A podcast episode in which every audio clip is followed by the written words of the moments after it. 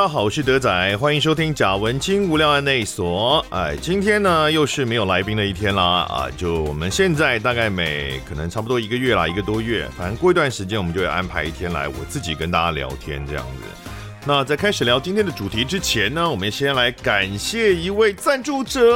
我们又有听众抖内我们了，非常的感谢，谢谢他。其实之前就有抖内过，谢谢这个输出户，输出户啊，我不认识你，sorry，我也不知道你是先生还是小姐，但是非常感谢，谢谢。哦，他抖内我们，然后留言是说啊，EP 十七，我们的第十七集，今年的第十七集挺有趣的，不过大部分的时间来宾讲话都太秀气了，还是离麦克风太远，耳机开到最大声，还是听得很吃力。好，这个我要，这个我要自己先招认一下，就是其实呃，我我我觉得是我自己调整的那个声音调的比例不对啦。那我我自己觉得自己有这个毛病啊，就是在。访问的时候，常常会把自己的声音调的比较大声，然后把来宾的声音调的比较小声，因为，嗯，然后因为就觉得自己声音很好听啊，啊，对不起，真的有这个状况，我以前就有注意到，然后上一集啊，就第十七集真的很严重，所以我后来。啊，有深自检讨哦。这我们录下一集的时候，我就有，刻意的注意这件事情，把自己声音调小。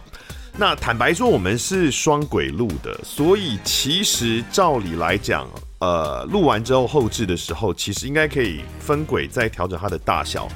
但是我们的空间的问题哦，所以我如果把呃后置的时候再调整，把我自己声音调小，然后把另外一轨声音调大的话。呃，我的声音的那个回速就会很明显，那个空间音就会非常非常的明显，然后呃，让整个声音变得很不好听。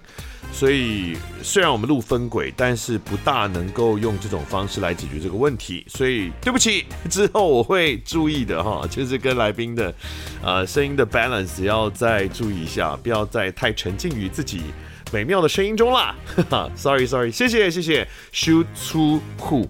然后呢，我们要回一则留言，我们有难得有听众留言啊、其实已经是一个多月前的留言了啦啊。他是说呢，啊啊，第十一集主题很有趣，觉得不用来宾也很好听啊，应该是上一集的那个没有来宾的那一集。但中华人民共和国就是中国，用大陆会让人混淆，以为它不是国家，与观众个人喜好可能不太相关。传递资讯时，在用词上是值得讲究的。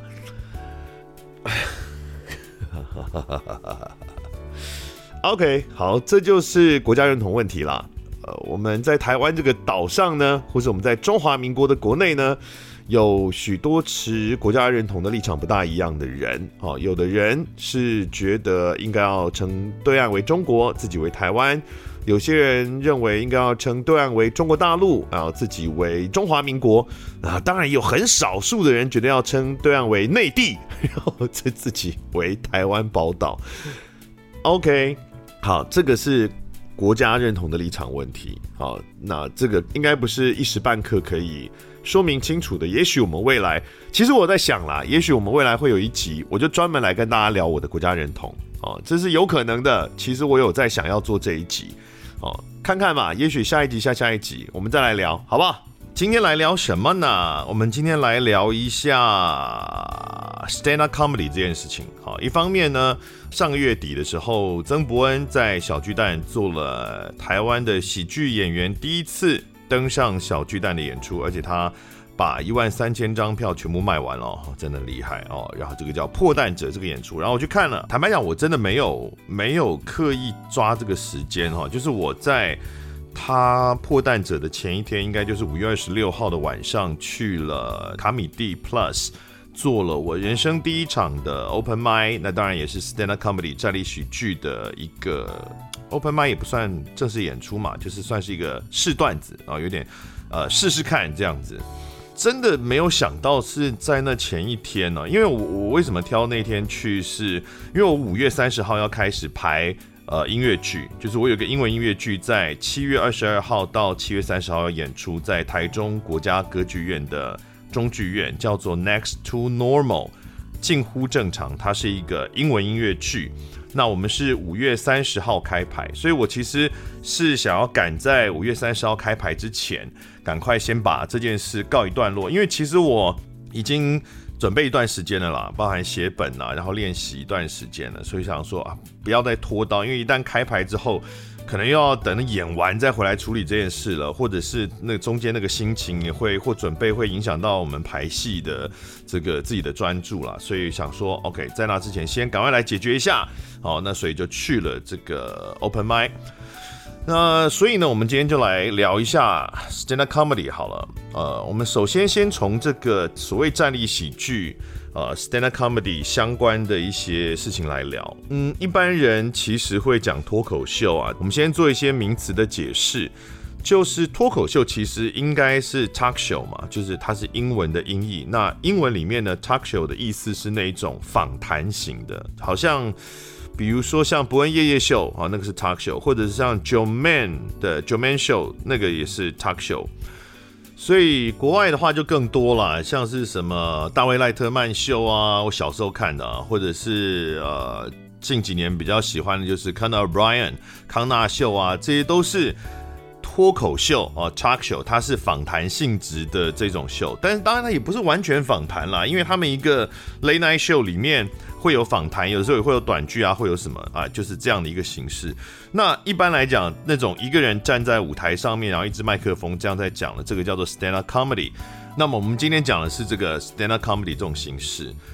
国外的，其实我我真的看的没有很多，呃，因为我英文不够好，所以其实没有中文翻译的我都没有办法看。不过现在资源已经很越来越多了，因为 Netflix 它有一蛮多的 stand up comedy 站立喜剧的的影片可以看啊，所以以前你只能可能在 YouTube 上面看啊，现在如果你有订阅 Netflix 的话，其实有蛮多蛮多这个战力喜剧的演出可以看。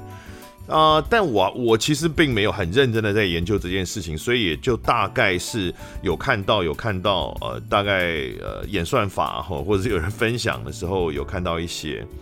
那我自己最喜欢的呃喜剧演员，就是做站立喜剧的喜剧演员，叫做 George Carlin。乔治·卡林 （George Carlin） 他已经过世了。他在零八年的时候过世，年纪蛮大的。他是一九三七年就出生了，在七零年代就红的一个美国的喜剧演员。他被认为是最重要跟最有影响力的喜剧演员之一。其实你可以看到很多后来的喜剧演员都会说他们受到 George Carlin 的影响。他也在二零零四年的时候被列为喜剧中心名单百大喜剧演员的第二名。啊，一九七几年的时候就开始呃演出，然后有 HBO 的特别秀，所以都是很红的。他最有名的表演，应该说他早期啦，让他呃名声崛起的表演是，他有一个叫做“不能在电视上说的七个字”的这个表演，这是一九七二年前后的一个表演。他的意思就是在讽刺说，媒体上面呢、那有一些字不能讲，然后这个。这是一个很嗯，算伪善吗？或者是呃，这个他去讽刺这个状况，所以用的词当然就是非常非常的直接哦。比如说他他的他的七个字就是 shit, piss, fuck, cunt, cocksucker, motherfucker, and tits. Those are the heavy seven. Those are the ones that infect your soul, curve your spine. And keep the country from winning the war。他说呢，这七个字，呃，是很严重的七个字。那这七个字呢，就是那些会侵蚀你的灵魂，然后让你的脊椎弯曲，然后让国家没有办法打赢战争的七个字。啊，意思就是说啊，这个七个字超严重，到底有多严重到电视上都不能讲哈？那这这七个字，当然我们刚刚已经可以听到那七个字，反正就是一些。屎尿屁跟生殖器相关的的七个字了，呃，这个演出当时就为他打下名声。不过那个时候我当然是还没有看或是听到这些，因为一九七二年也没有电脑，也没有这个网络啊，所以他在美国红的时候我们根本就不会知道。嗯，所以我知道他的时候是后来他的一些持续有在做的那个 HBO 特别秀里面的几个作品。哦，比如说我跟大家推荐哦，他的 HBO 秀其实很多都真的很好看。呃跟大家推荐一个，就是《上帝不存在》，There is no God。这个是在 HBO Live Broadcast Stand Up Special，呃，就是刚刚讲的 HBO Show 里面，它有一个有一集叫做 You Are All Diseased，你们都有病。然后，然后在一九九九年的时候的的这个呃演出，然后里面的我记得是大概是压轴的最后一段，还是倒数第二段，就 There is no God，上帝不存在。当然，它是句讽刺基督教的教义的这个内容，所以你就可以理解那是多么多么敏感的内容。我为什么喜欢 George Carlin？就是我觉得他的特色，当然首先他敢于去。谈所有最最敏感的这些内容，宗教、政治哦，讽刺美国的社会现状的这些内容，他不是呃像很多的喜剧演员都是自嘲自己的族群啦，或者是男女啊这种感情啊、性啊这些是最容易，当然也不是说不好啦，但是那也是可能也是很好笑的表演，但相对来说它是比较安全。哦，然后呢，比较呃容易达成效果的一些领域哦，就是之前有些人在讲说什么，就台湾这边啊，有些人在讲说哦，最自嘲是最高的最高的幽默，放屁，可 能最简单最我我不好意思讲最低级，然后，因为这也没有什么高低级哦，说讲高级本身也是很北蓝，所以讲低级也不对，但是呢，自嘲是一个最安全的幽默，最容易的幽默，所以。呃，如果一个喜剧演员想要挑战自己的的能力，他绝对不会选自嘲的段子。到底在讲什么？所以像 George Carlin，他就是他就是专专门去挑战这些最容易出事的这些领域，死刑啦。然后这个像刚刚讲宗教啊，所以所以像这一集整段在讲上帝不存在，去挑战，因为美国是基督教立国的一个国家，哎，它基督教是写在宪法里面，虽然他们还是有宗教自由，可是大部分的人还是基督教，而且他们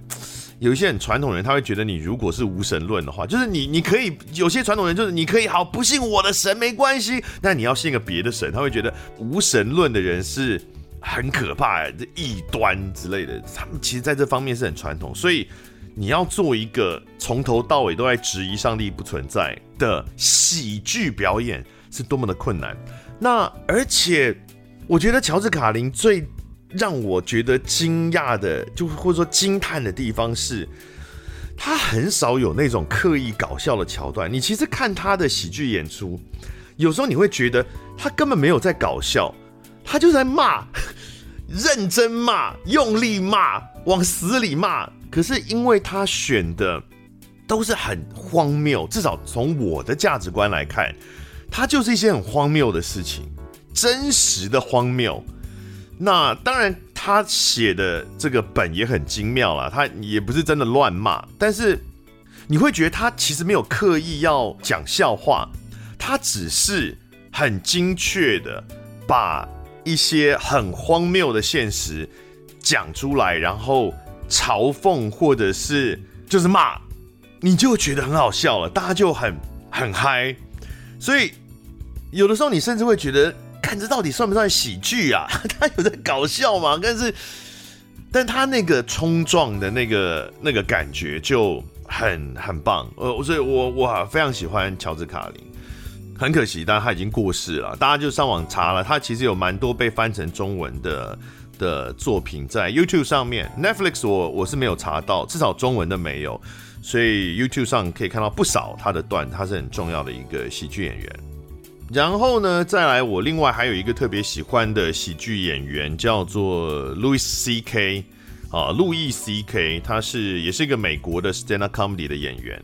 但他前阵子到五年前出了一个，六年前了啊，二零一七年的时候他出了一个很大的事情，就是也是性骚扰啊。我们最近性骚扰蛮严上的嘛，他当时也是性骚扰啊，就是《纽约时报》报道有五名女性指控路易 C.K. 逼他们看他自慰，就好像是好像我记得我看过一些报道是什么，他在他的办公室里面，然后有有一些女性可能是也是表演者。哦，或是业内的一些其他的人到他的办公要要求他们到他的办公室里面，然后他就现场自慰给他们看。哇哦，这个已经这个已经不是单纯的性，就是比如说他是要性侵犯别人，不是，他是一点。呃，借由由他让他人观看他的自慰而得到快感，Well，I OK，I don't know。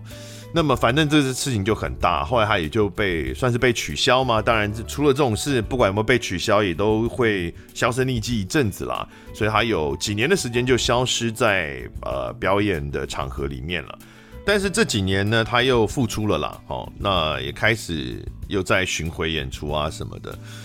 那路易 CK 呢？他的形象没有像这个 George Carlin 那么的尖锐，或者是那么的攻有攻击性。他的形象就是一个中年臭直男大叔，美国很 typical 很典型的中年臭直男的一个形象，邋遢，然后这个讲话也是呃。不是那种听起来很聪明的那种样子，那种感觉。哦，他是一个这样形象的，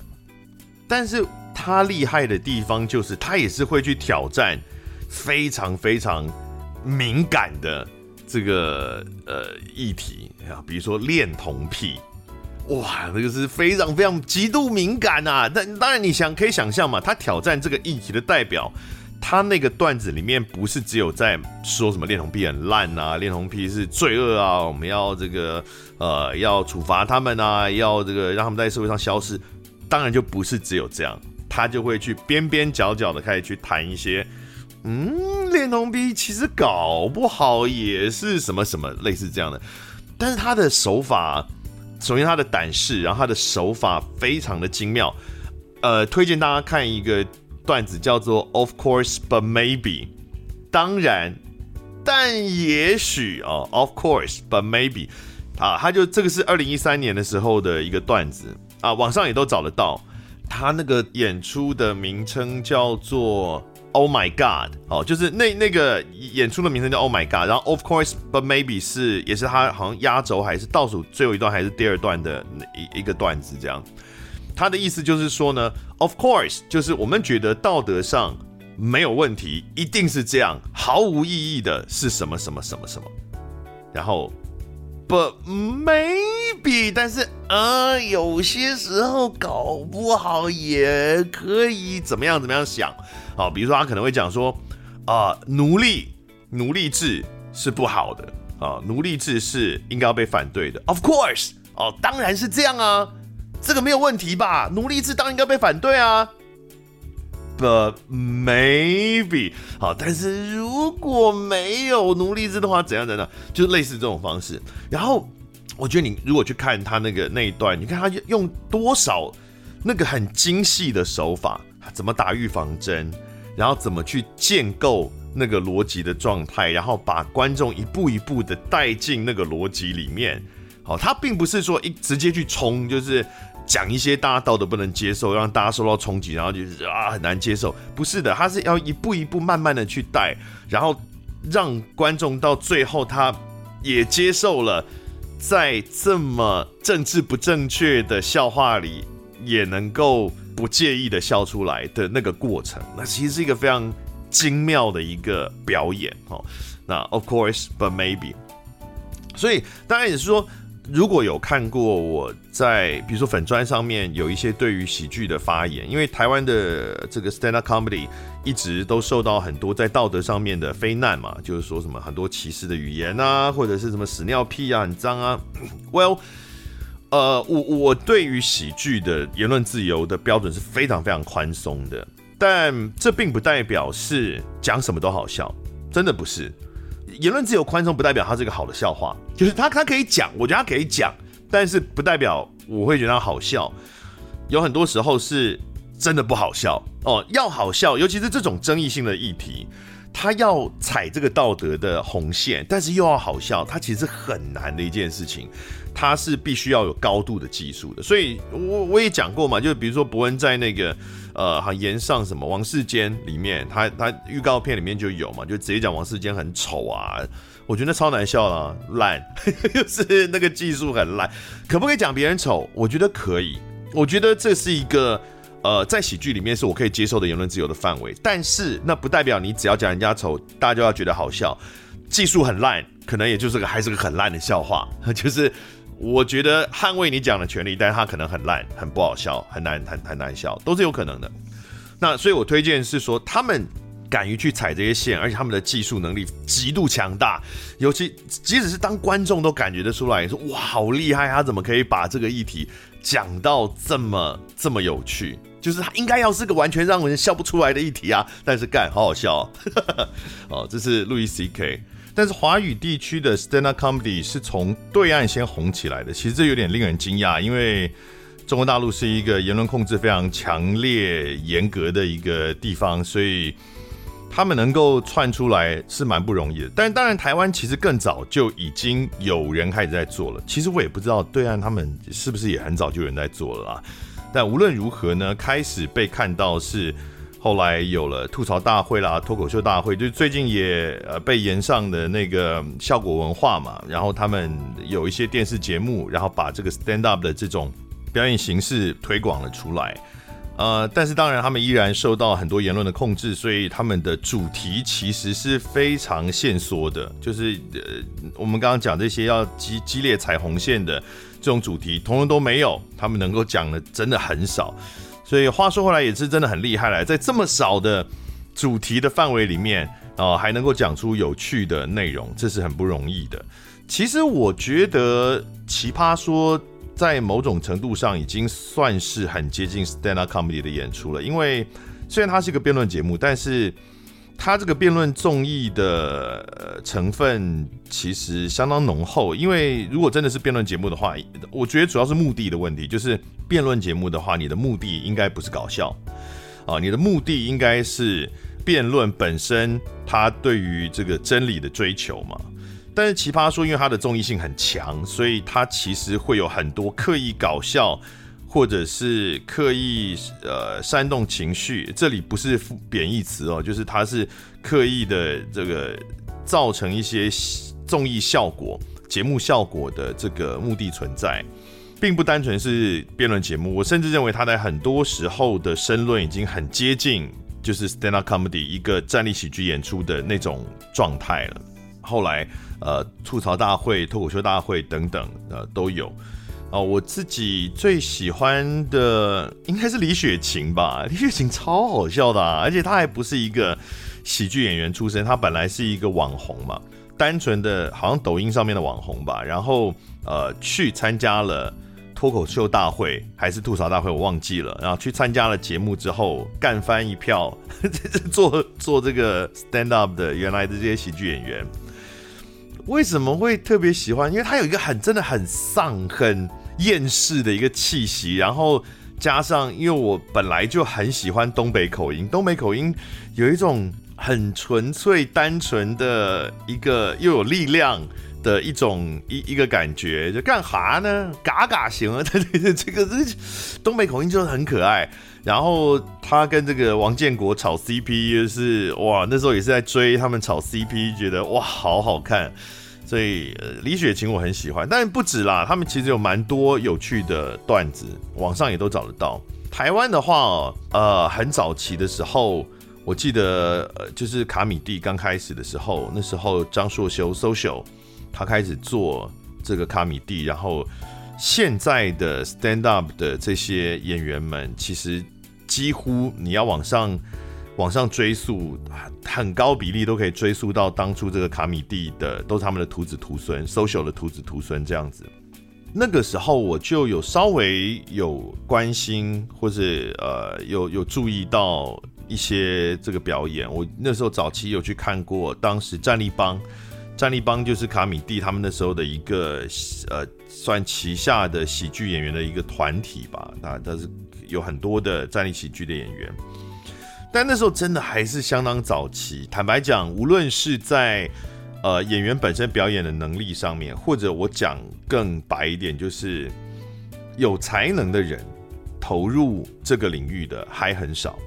那时候的品质真的没有很好。我我有一个印象，我那时候去有一次去卡米蒂看演出，就是战立帮的演出啦。我们就不讲是哪些演员，因为也真的是太久以前的事情了啊，跟他们现在的表现也可能应该都很不一样。但当时我真的是整场如坐针毡呢，就难笑到爆炸，好可怕！我就觉得啊，我就想说哇，还好我那天没有找朋友一起去看，不然的话真的是很尴尬。但这是一个筚路蓝缕的过程嘛，就是他们其实很早期就开始在这个领域里面，呃，很努力的在耕耘。那其实后来我跟一些现在很红的喜剧演员在聊，其实大家都很感念那个时期的前辈们。的这些人的付出，因为坦白讲，如果他们没有一直撑住这个原地，可能后来像现在你说伯恩贺珑啊，根本就不会出现。他们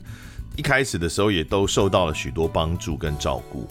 所以我们是台湾这边其实发展蛮久了，但是是一直到近几年才慢慢的被大众看见，开始有曾伯恩、有贺龙、有乔瑟夫，就是萨泰尔体系的。然后有什么酸酸啊，然后有这个黄豪平啊，后来陈大天进来啦，就是许许多多的哦。龙龙龙龙也红过一段时间嘛，虽然后来争议很多。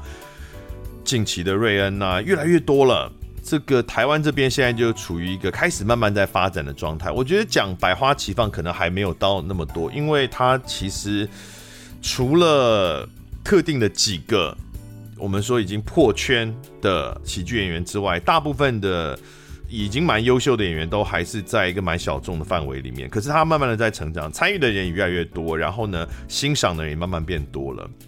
那我对台湾喜剧圈的一个看法是，因为我自己之前主要是参与了一次炎上艾丽莎莎嘛，那。当然，那次是反应蛮好的，不过在表演的过程里面也有一些产生一些冲突哦，跟这个萨泰尔的合作有一些冲突。这个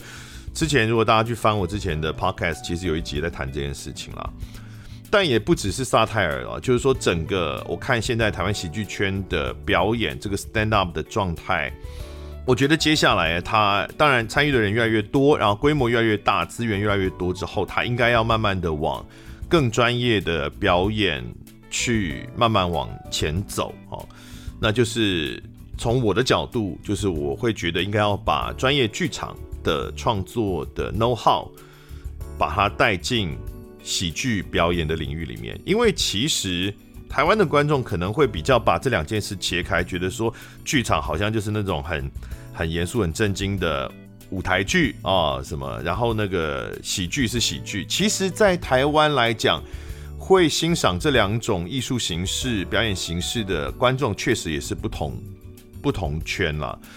但在表演上面，其实他们都是 theater，都是剧场。剧场这个概念呢，它其实并不单只是所谓现代戏剧或舞台剧，它就是剧场演出。它在 theater 里面发生的演出，它都是剧场演出的一种形式。所以其实像舞蹈、舞蹈表演，它其实也是剧场。那么当然也包含现代剧场，传统戏曲也是剧场啊。然后 stand up comedy 它是在一个剧场空间里面演出，所以它当然也是剧场。所以呢，这些包含你的文本创作。呃，这个文本创作的方式、填调的方式、事前的准备，然后你的表演、表演方法，你怎么面对观众？你在舞台上的这个表演的的的风格，然后你跟观众的互动、跟观众的关系，呃，然后怎么准备一个演出、彩排等等，灯光、音响、效果，尤其现在的这个 stand-up comedy，它很可能不单纯完全是一个。像小巨蛋伯恩这一次，他是从头到尾都是用单纯用讲的嘛，但是过往很多他们的专场也都是会纳入一些呃舞蹈啊、音乐啊的表演在里面，所以它其实就是一个，它就是一个剧场作品啊，就是一个 theater。如果能能够用更专业的的态度跟 know how 去面对它，它可以让你们的表演，让这个喜剧演员的表演变变得更精确，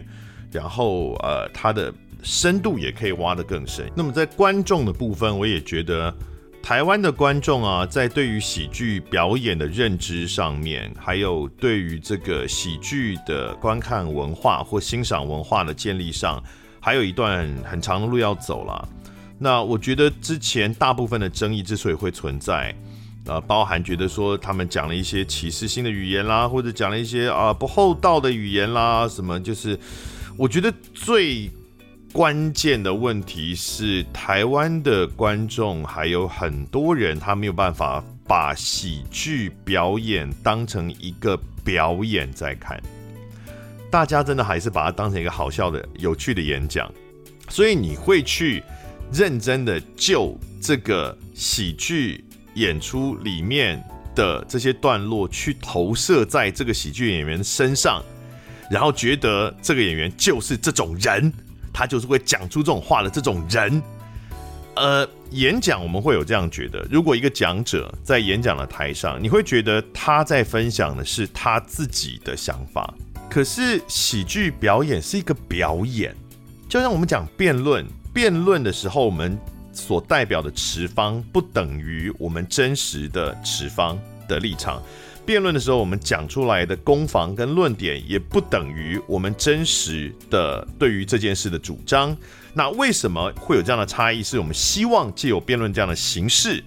然后能够去对于这个问题有更多的厘清。所以，如果你原来就只能限缩在你原来固定的立场里面，其实就没有办法变迸发出新的或交织出新的火花来了。所以，这是这个形式的目的，就是要去切割你自己的立场跟观念，以及在台上表现出来的立场跟观念。表演也是一样的，我们是在做一个表演，它不是真实的这个演员他的立场。我们一个演员在台上讲出一句台词，那个台词如果是极尽侮辱之能事的，很可能这个戏他是想要讽刺这个状态，或者这个戏想要去表现这种侮辱在现实世界中会产生的强度，它是可能是有一个明确的目的在的。那不代表这个演员他讲出这句话就是这个。人他就是这种人，我想在戏剧上大家都已经可以有这样的认知了。虽然很少数，比如说什么呃乡土剧，有些反派有没有？他们在路上也会被人家骂说啊，你这贱女人之类的。但是大部我们都把这个当笑话看了啊。大部分的人都有这个认知，就是演员他所讲出来的话不代表他自己。可是我们对于喜剧演员在 stand up 上面讲的话，还有很多观众会以为那就是要代表他自己。No，那是个表演，它是一个 theater，它是一个表演，它是一个被建构出来的一个表演，它不代表这个人真实的样貌。当然，有很多喜剧演员，他会基于他自己的一定的形象或是性格来去建构跟发想他的表演，但毕竟那只是一个基础。他发想出来那个表演的人设，跟他真实的样貌，大部分情况下都不是同一个样子。举例来说，凯莉，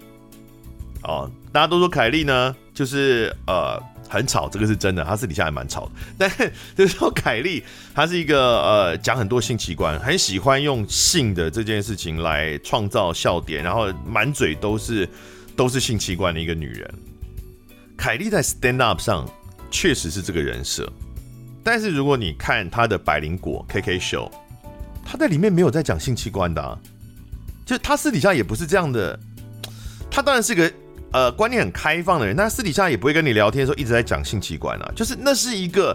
凯莉在喜剧表演，尤其是 stand up 上的一个人设，那不代表他平常就是这样啊。我讲我自己好了，大家有时候很难分得清楚。像比如我们在做广播。啊、我在广播上面很嗨嘛，然后就是好像在呃，比如走中奖啦什么，好像都很嗨。然后有些人私底下认识，就会说：“哎呦，这么你感觉私底下好严肃。”对，因为在媒体上，他需要一个媒体效果，所以比如说我以前在飞碟的节目，那乱七八糟的、无厘头的嗨，一直大叫，那是一个在媒体上面的人设，那是我设定我在媒体上的表演方法跟风格。但我私底下不需要是这样，所以我觉得。台湾的观众还不够熟悉这种表演形式啦，所以他分不开，所以这整个文化还需要一个建立的过程啦。好，最后来分享一下我自己，呃，这次去 Open m i d 的体验。那一开始呢，是在上次做这个盐上艾丽莎莎之后啊，我就开始在想这件事情，就是我觉得是两个方面啦，就是一方面想要知道自己有没有能力。做 stand up comedy，然后另外就是我做这件事情到底自己喜不喜欢哦，就是说确认一下未来会不会继续想要尝试这样的演出形式，我觉得我没有呃刻意的，比如说想要成为喜剧演员，或者是很认真的要经营喜剧表演事业是没有啦。我觉得到目前为止都还没有。那只是想要有一点，真的就是尝试，所以去 open mind 嘛。那么，所以炎上阿丽莎莎之后就开始想这件事，然后有跟一个朋友聊天聊起的时候，因为对方也说，哎，他也想要做这件事，他是完全嗯不是艺人的朋友，就是一个朋友。哈哈，那我们就说好啊好啊，那不然就一起来准备哦，可以一起准备一起讨论。然后呢，我们就想说，那就要一起约去 open mic 这样。之后。就拖了很久，因为我们聊这件事应该是去年，本来是预定去年底之前要完成，然后两边都很拖拉，就拖 拖拖拖到今年，现在都已经上半年过完，要过完了，所以但我就想说不能再拖了啦，这个就自己去吧，因为我那朋友他也还没准备好。所以拖到后来，我就想说，那那在在我这个去要闭关准备音乐剧之前，我我我就把这件事完成。当然，一开始我有先去了二三喜剧俱乐部跟卡米蒂喜剧俱乐部，好，就是目前在台北好比较有名的两个专门做喜剧表演的场地，一个就是刚有提到张硕修 social 他们开的，就是卡米蒂 Plus。这个喜剧俱乐部，因为卡米蒂 Comedy Club 很久以前就已经成立了，但是中间换了几次地方啊，经营一直很辛苦。然后现在的这个 Comedy Plus 是有一些已经比较有名的喜剧演员，然后他们也回来算是回馈吧，回来投资，然后一起再成立一个新的，等于说 version 提升版的 Comedy Plus。那像是豪平啊、黄豪平，或者是像凯莉，他们都有投资。那么这个是在复兴北路那边，然后另外还有一个就是伯恩成立的，我不知道萨泰尔是不是有自己有股份，但我知道伯恩有股份啦，然后那个微笑丹尼有股份，这是我知道的。那可能还有一些其他的朋友吧，那他们是成立了一个叫做二三喜剧俱乐部，在我个人相当熟悉的林森北路，呃，其实是我以前住的那个林森北路那附近，它在林森北跟长春路交叉口附近的一个场地。那我两边都去看了两边的这个 Open Mile 呃，其实这是我第一次看 open m i。我我其实并不是一个会常常去现场看喜剧的人，我看的几乎都是网络上面的影片，没有什么到现场看的经验。所以这这次呢，去勘察哦、呃，这个算是也也是蛮新的经验。我觉得，嗯，open m i。不愧是 open m i 啊，就是真的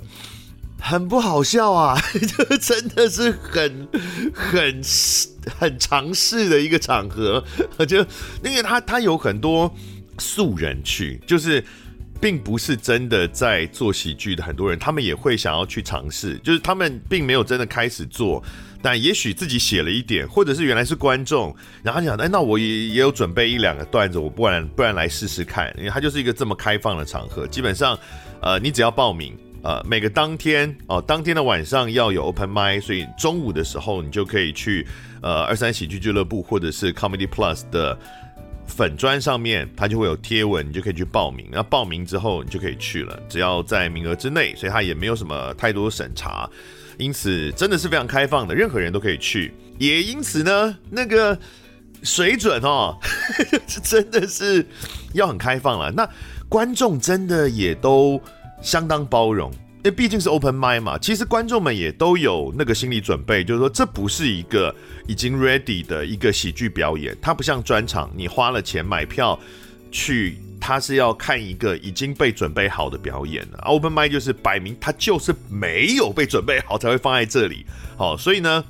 虽然观众还是要花一点钱，但是他是花钱是买那个饮料啊什么的，他就没有另外有门票的钱了。所以去看的时候，大家也会呈现一种非常母性很强大的状态，大家都好包容哦。我那天在现场看，哇，就就是。再难笑的段子，大家就还是会捧场这样子。但其实我不知道知道这样算不算好事，因为 open mic 应该是要试段子嘛，所以如果是不 OK 的段子，应该要很直接的呈现，或者是说呢，即使是不是完全没有笑声的段子，可能那个现场反应的大小也会是台上的演员们去判断这个段子 O 不 OK 的一个标准。但大家都很有鼓励的精神，这样子就是会一直鼓励大家。不过也是啦，因为对于纯素人来讲，那个压力真的很大，所以呃，你说真的都很很真实的反映那个不好笑的状态啊，也是真的好残忍哦。所以大家都会呈现一个极度包容跟充满温暖温情 的的一个氛围。不过真的不怎么好笑。那但我我我没有。呃，特别觉得说，我想要在二三喜剧俱乐部，或是想要在 Comedy Plus，我觉得都 OK。他们是呃，礼礼拜五晚上都有，然后另外呢，还有一天就是一一个是在礼拜二，一个是在礼拜三这样的。那我都想说，到时候我看我的时间比较呃适合哪一个，我就去哪一边这样子。好，然后回来就开始写本嘛，开始写自己的段子。呃，我是蛮快就决定要写跟刻板印象有关的段子，因为第一次 open mic 也算是第一次的 stand up，如果 rose 形式不算的话，所以它一定会是一个呃有一点自我介绍形式的一个段子。那既然如此呢，自我介绍形式就很容易会来谈到刻板印象这件事情啊，因为我是一个身份很多的人，然后不过呢。比较多人透过其中某一两个身份认识我，然后其他的身份可能没有那么有名，好，大家也许就不那么认识，所以就借由这种落差，我们来开始谈刻板印象，然后呃就开始写。写的过程中，我觉得确实还是有一些难度的。呃，我原来的想象呢是应该不会那么难，但是又同时觉得呃也不会太简单，因为呃创作。剧本这件事情一定是有很多眉角的哈，只是说我我我我其实还不懂这些眉角。那在过程当中有慢慢发现一些哦，就是你想要去做 callback Callback 就是呃，我前面在段子里面可能有一个特定的 punch line，然后你会想要在后半段再把这个 punch line 再重现一次哦，要等到大家已经差不多忘记这件事之后，再无预警的。哦，把这个 punch line 再重现一次，然后就会得到很好的效果。那尤其最好是坐在 ending 的地方，就会有一个很棒的一个结束，这样。所以你会想要做一个 callback，但也不是那么好做，真的。我我最后的版本呢，我觉得还是蛮硬来的，就是还是蛮硬讲的。呃，我大概从中段之后就开始想要去引导到可以讲出最后那个 callback 的呃路线去，但是到最后我还是觉得。蛮硬讲的啦，就是没有我想象中那么自然的的效果，所以真的是不容易耶哦，要把这个段子写得好，要写得自然，没有那么多刻意搞笑的段落不容易。这个笑点要写得自然，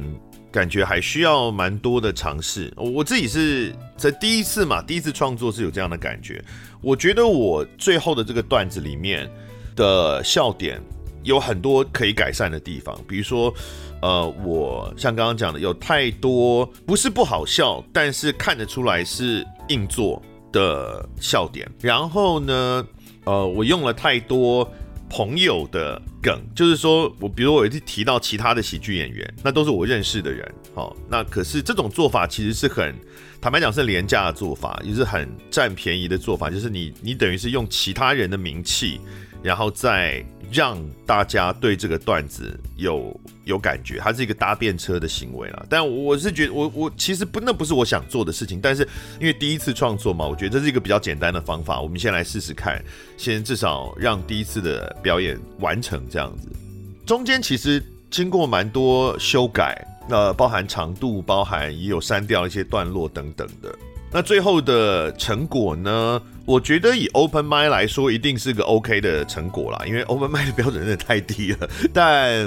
以我自己标准来说的话，还有真的还有很多可以改善的空间。好，然后反正修了修，修了修，我最后就去了这个 Open m i d 其实真的很紧张哦。我那天中午，因为后来决定去那个 Comedy Plus，好，那天中午 Comedy Plus 那个贴文贴出来，就是报名贴文贴出来的时候，我要去报名嘛，然后按 Enter，你还很怕报不到，因为我其实已经没有下一个日期，我接下来好像隔两三天我就要开始排戏了。一看贴文出来，我就赶快啊报名按 Enter，因为这件事情之前就是都没有人知道，我没有对外讲我要去 Open Mic，或是我想要尝试这件事情，我只有私底下有一两个朋友知道而已。那个 Enter 按下去就变成是我等于在告诉大家说哦，我要做这件事喽，这样，所以啊是有压力的啦，确实也有不少人按赞，好像也有人蛮惊讶的这样。哦。就更造成了压力，然后呃，后来就是到了表演的这一天，哇，超级紧张，我真的超级紧张的，因为我的段子里面还有贯口，有有一段类似，应该是算是两段类似贯口的东西，因为我是一个做声音表演的，所以这个也是可能必然我会比较擅长，然后会放在段子里面的东西。那那个就要背啊，呃，所以每那那几天就是每天一直在在背那个贯口，然后呃，不管是平常在家啦，或者骑车啦，去哪里叭叭叭叭叭一直在背，然后到现场，我是排在下半场，然后先看上半场，然后就发现，干，怎么今天的那个平均水准跟我上次来看的时候差有够多的？那天超扯，那天。什么莫名其妙的人都去了，曾伯恩去了，因为他第二天要那个破蛋者嘛。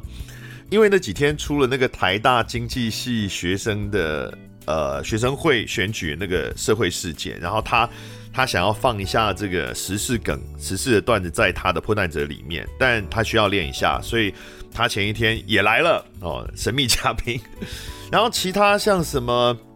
微笑丹尼也来了。然后还有一个 rapper 哦，如果有看《大嘻哈时代二一》，我不知道他有没有出，就是有一个 rapper 叫做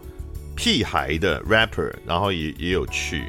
然后现场大天也在啊，然后主持人是酸酸，就是好多我认识的人哦。平均的呃水准真的是哇，你就更紧张啦！你就想说哇，如果是在我上次看的那个 Open m i 的水准的话，就觉得哦，那你自己应该就是表现会是比较前面的嘛，那压力就会小一点。就没有那天好多好多这个专业的喜剧演员都有去试啊，然后现场也有很多专业的喜剧演员在啊，超级紧张，超级紧张的。然后呢，上去表演，嗯，有几个感想啊、呃。首先，真的会有笑点没中，好，那笑点没中会不会受到影响呢？我觉得还好哦，因为其实我觉得在练的时候就大概有预想到可能有笑点没中的时候，那也许你就是快一点的进到下一下一个段落嘛，就就把这个笑点没中这件事的吸引力注意力移开。然后呢，也有一些你觉得完全不是笑点的地方啊，但是大家笑了哦，这个真的很神奇，应该至少两次还三次，就是大家笑之后，你就说啊，这里是笑点，why？笑点在哪里？为什么你们要笑？但这也很有趣，就是回来之后你会开始回来想说啊，为什么啊？这里是为什么观众会喜欢这这个这这段话？然后它也是一个养分，我觉得蛮不错。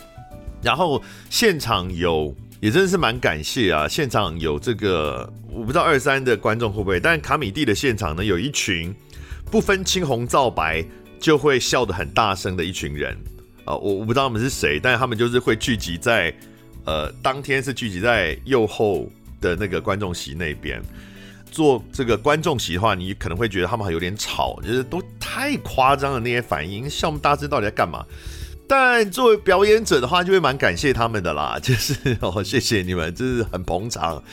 他们真是很捧场，就是不管不管什么莫名其妙，他们都先笑再说啦，就是而且都笑得非常大声，所以在对台上来讲会会给你一些力量。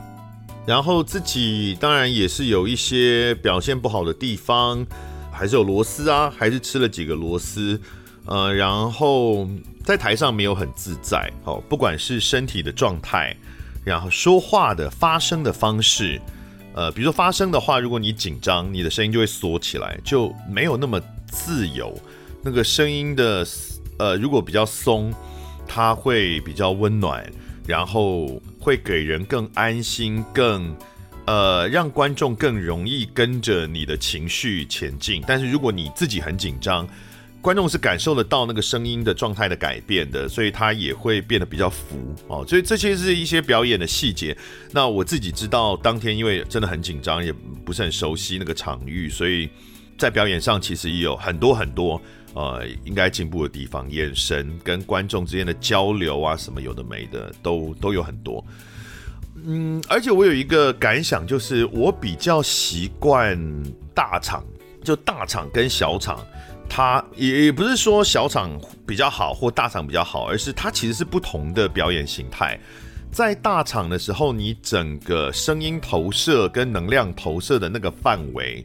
都会不一样。呃，然后小场的话，应该要有更多的跟现场之间的交流。那这个我没有很擅长，因为我个人以前不管是演讲也好，或者是典礼主持啊什么，我都是在大场。我其实没有什么在小场的经验。那大厂有另外一个好处，就是因为台湾人比较害羞，就是如果你在小厂，因为现场人没有那么多，如果没有很多别人笑的话。很多人会藏起来，就是他明明觉得好笑，或者说他整个反应的那个能量会下降很多，就还有一个门槛，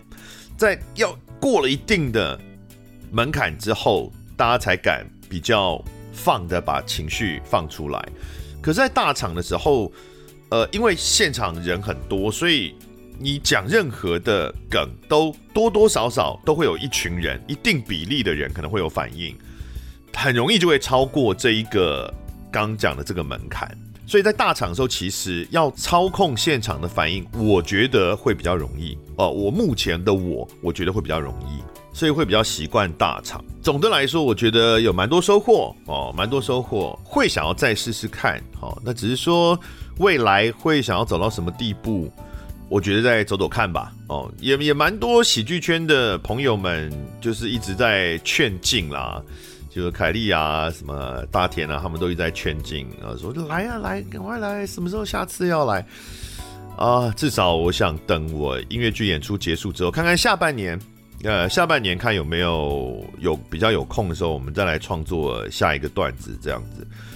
这次我是有录影的，我是有自己带这个录影器材去，然后把这个 open mic 的过程录下来，然后我会放在我的一个新的 YouTube 频道。就是我现在的 YouTube 频道叫贾文清德仔嘛，那因为它已经完全变成一个旅游频道了，现在我已经没有在上面放除了贾文清比你爱台湾之外其他东西了，因为它它现在被判定为旅游频道，所以我在我现在的频道上面放任何跟旅游无关的内容，那个触及率都会极度的低，因为系统会判断，演算法会判断你的忠实观众呃只喜欢跟旅游相关的东西，所以。我打算要另外开一个副频，其实这个讲起来有点拍谁，因为主频才七万多，你就要开副频很怪。可是没有办法，因为你你你如果再放在同一个频道，真的没有人会看到。所以我打算把一些现在的频道里面跟旅游无关的东西都移到富平去。然后目前其实就有一些计划，就是跟旅游以外的创作。然后会把它影像记录下来的，然后也会放在富平那边。那其他的话，那个富平还有什么其他的要拍的东西，那个就有一些想法啦。但是就呃看时间，也要看生活时间能不能够做得到。那无论如何呢，这次个 Open Mic 或者以后如果还有在尝试 Stand Up 喜剧表演的话，就会把这些影像可能就会放在副屏那边跟大家分享。好，那今天大概就这样啦。今天跟大家聊了这个 stand up comedy 相关的事情哦。我我我不知道，呃，对大家有多有没有什么获得啦？因为我我真的不是什么对喜剧有什么专业的人哦，看的也没有很多，也没有真的钻研过哦。大家如果真的对喜剧的这个手法啦什么有兴趣，可以去听博恩啦。博恩他其实在他的 podcast 里面讲过蛮多，呃，在创作段子或者是表演的时候。的一些美感，我觉得如果是对喜剧有兴趣的话，可以听听看，那个是会有很多获得的。好，今天跟大家分享就到这里，谢谢大家，那我们下次见，拜拜。感谢收听贾文清无料案内所，欢迎到脸书粉丝专业贾文清德仔留下你对节目的感想哦，下次见。